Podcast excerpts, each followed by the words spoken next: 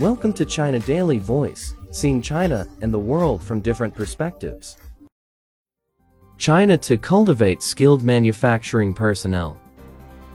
China will speed up the cultivation of skilled personnel urgently needed to promote the high-quality development of the country's manufacturing industry, according to a government plan. From 2020 to 2025, China will establish national training bases for highly skilled personnel, as well as promote technology and upgrading in the manufacturing sector. The plan was issued on Monday by three government bodies, including the Ministry of Human Resources and Social Security. The country will also increase government subsidies for the training of personnel that are urgently needed and improve the incentive mechanism for those talents.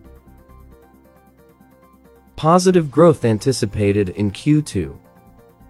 China will likely post positive economic growth in the second quarter of the year and growth is projected to pick up in June with the gradual resumption of work and production, according to economists and analysts. They said policymakers will introduce more policy easing such as stronger support for infrastructure, more supplementary fiscal relief and a lowering of banks' actual lending rates to cushion the impact of COVID-19 and stabilize overall growth in the coming months.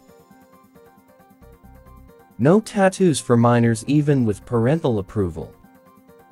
Minors will not be permitted to get tattooed even if they have parental consent. The Ministry of Civil Affairs said on Friday, as minors are persons with little or no civil capacity, getting a tattoo is beyond their understanding, the ministry said in response to an inquiry to its Children's Affairs Department. According to the law on the protection of minors, parents and guardians must protect the physical and mental health of their children, the ministry said. Parents who run their own parlors are also forbidden from tattooing their children. Last week, China issued a regulation prohibiting minors from getting tattooed, which took effect on June 6.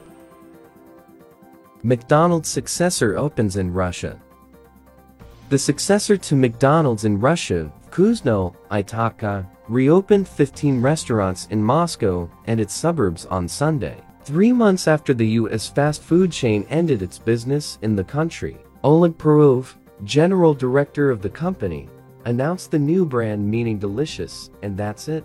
During a ceremony at the restaurant in downtown Moscow's Pushkinskaya Square, the first McDonald's restaurant to open in the Soviet Union in 1990. Another 50 outlets will be reopened on Monday, and roughly 200 are expected to reopen by the end of June.